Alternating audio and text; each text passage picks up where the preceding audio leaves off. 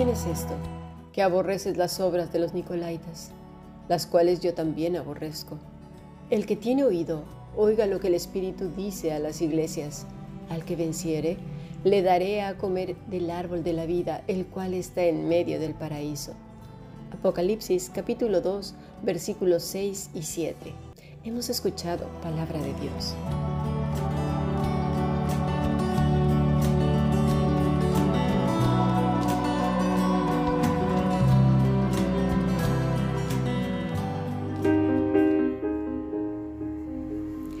Fundación Bíblica te invita a participar tanto de esta aula internacional hoy apegados a él, como sus cursos online en mol.fundacionbiblica.com.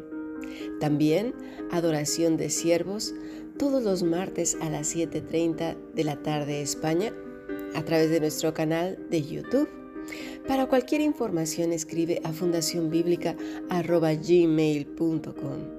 Aprendamos juntos del Maestro. Te esperamos.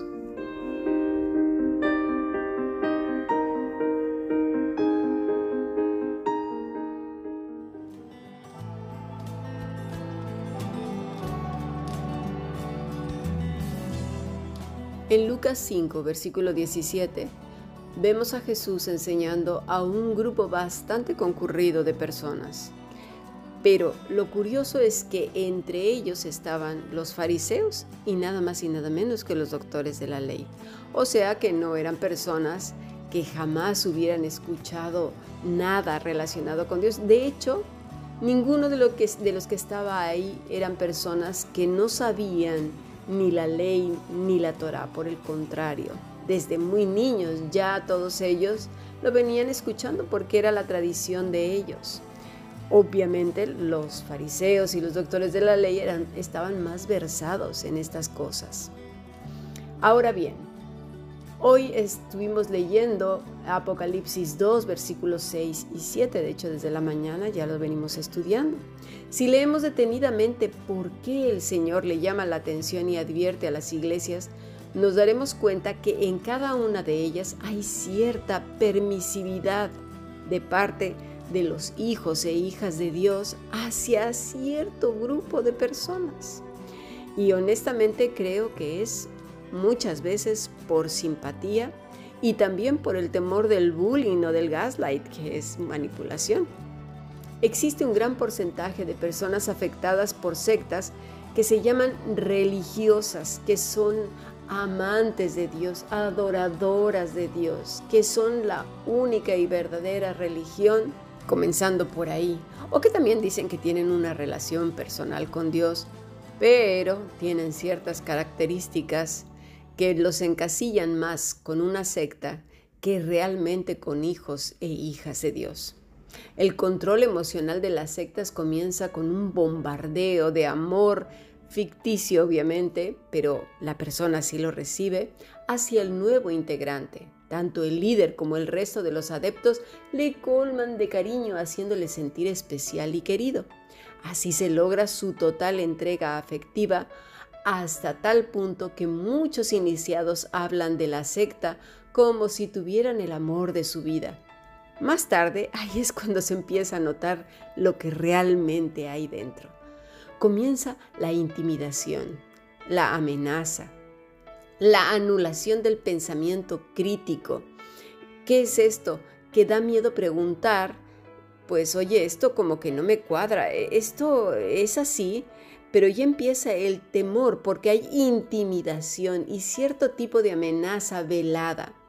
La estimulación de sentimientos de rechazo a todo lo ajeno a la doctrina y a los castigos ante conductas desviadas o por pensar en abandonar el grupo ya se empiezan a hacer patentes.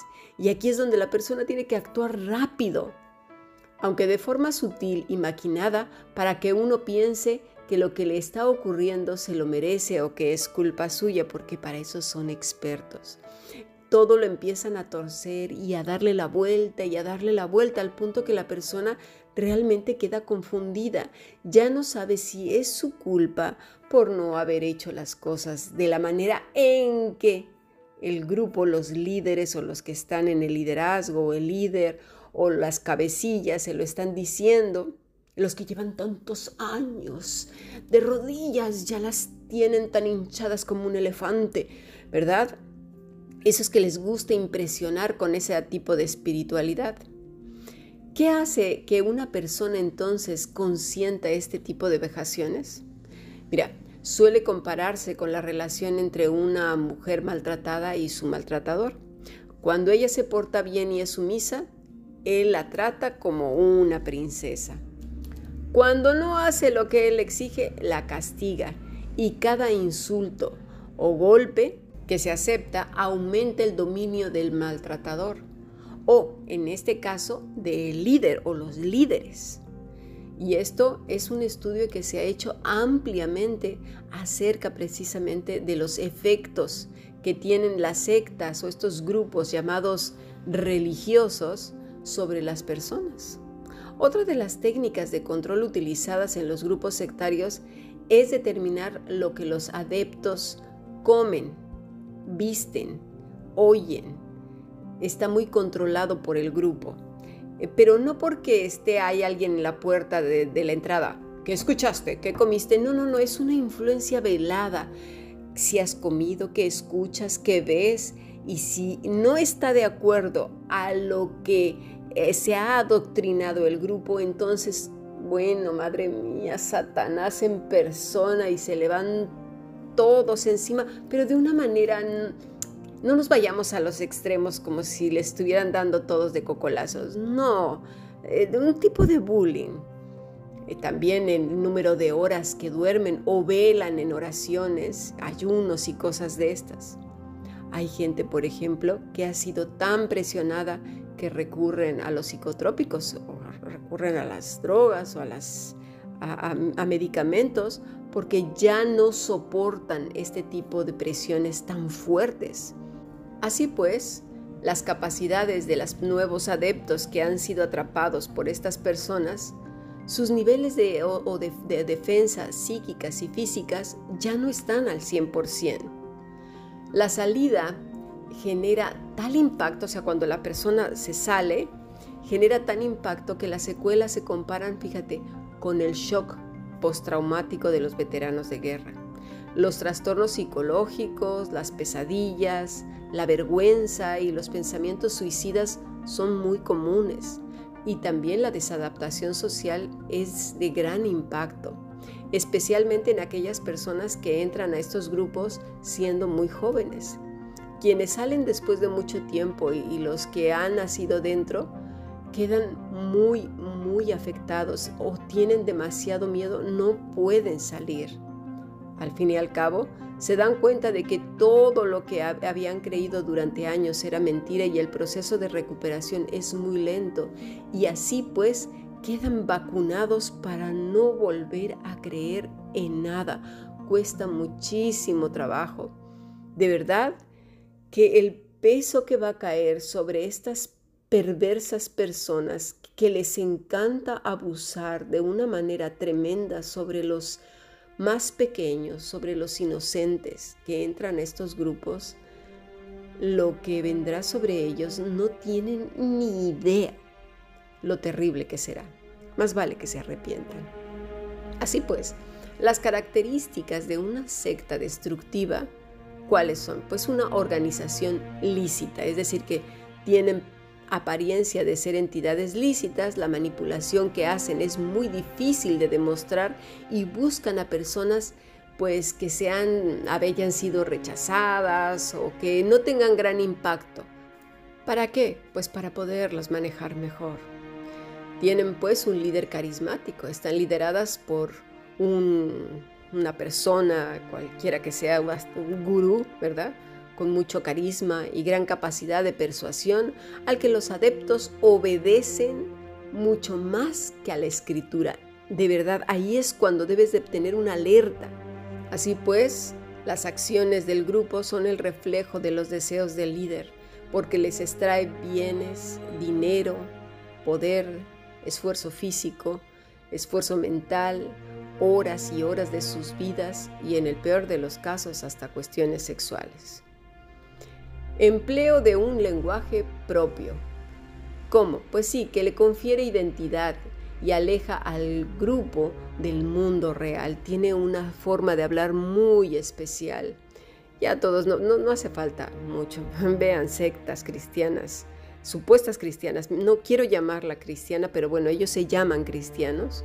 Y ve, ve cómo hablan y pegan uno de gritos y hacen eh, un drama. No, no hace falta ir a ver una obra de teatro. El púlpito se convierte en un espectáculo. Gritan, lloran, se hincan, se sientan en el suelo, van de un lado para otro. Sí, es un show. Hacen reír a la gente y pasar un buen rato. Otra de las características es sometimiento y control. Todos los aspectos de la vida del adepto, hasta, como ya lo dijimos, cómo debe de comer, lo que debe de comer, el tiempo de vela, de sueño, de horarios, de, las oraciones, de ayunos, con quién debe de juntarse, con quién no, con quién casarse, con quién debe de ser novio o novia. Todas las cosas están controladas por estos líderes. Otra de las acciones de estos grupos son desvinculación social. Solo el grupo dispone de la verdad. Solo y exclusivamente ellos. Si el entorno del adepto rechaza la ideología de ese grupo, se le presiona para que se desvincule de este de todas las maneras posibles. Se le hace un bullying tremendo.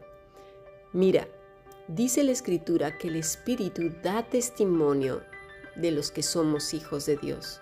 Es un solo Espíritu para todas las iglesias de todo el planeta Tierra el Espíritu Santo, el Espíritu de Cristo, si alguna persona, si algún grupo dice, se hace lo que yo digo, o este es el verdadero, o este es aquí solamente, allí no, esto sí, pero sus, o sea, sus estandartes son seres humanos, aunque sean cristianos, mis estimados, tiene que ser Cristo. No, aquí solamente enseñamos esto. No, aquí no enseñamos eh, eh, que Cristo viene por su iglesia. No, aquí esto, aquí aquello. Mira, ni te duela, salte de ahí. Es la escritura, es Cristo, lo que dijo Cristo, lo que enseña Cristo, las escrituras, desde Génesis hasta Apocalipsis. Cristo es la centralidad de la vida del creyente, no unas personas, por muy buenas y maravillosas que sean, no. Exigencias. Se suele imponer una inversión, bien sea de dinero, de trabajo o de tiempo.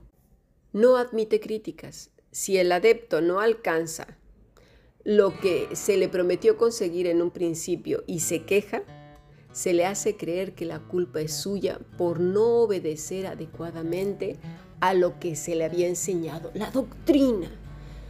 Mira, si el Señor en Apocalipsis en estos capítulos está haciendo tanto hincapié en que se está tolerando ciertas personas en las iglesias, en tu propia vida, en mi vida, es porque ese es el peligro que corremos. Es porque es real, es porque es verdadero. Si el Señor lo dice, es verdad. Si estás en un lugar así, despierta, observa, escucha lo que te está diciendo el Señor él es mayor que cualquier grupo. Puede salir de ahí. No temas. Él está contigo. Vamos a pasar al siguiente podcast.